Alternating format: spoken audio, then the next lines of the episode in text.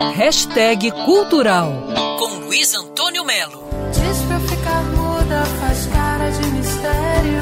Tira essa bermuda. Como nessa turnê da Paula Toller, os ingressos estão acabando rápido, eu estou me antecipando. O show da Paula, Paula Toller, no Vivo Rio vai ser sábado 15 de janeiro.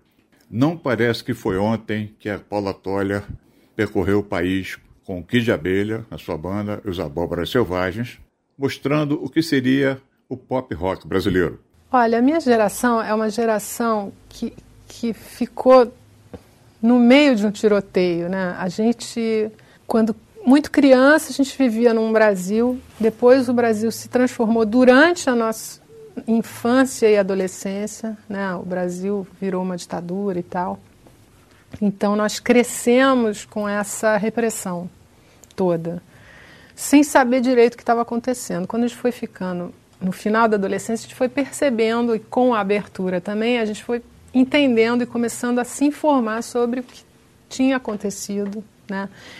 Isso tudo com aquelas trilhas sonoras rolando, que a gente, muitas músicas eu só fui entender o real significado por causa das metáforas e que não se podia explicar muito bem por que, que era aquilo né, e tal.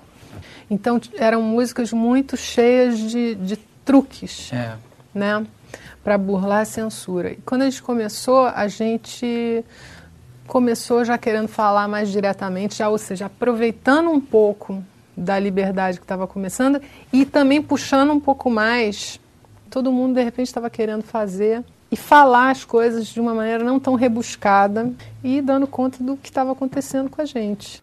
Paula Toller, sábado 15 de janeiro, no Vivo Rio. Não dá para perder, hein? Luiz Antônio Melo para Band News FM. Quer ouvir essa coluna novamente? É só procurar nas plataformas de streaming de áudio.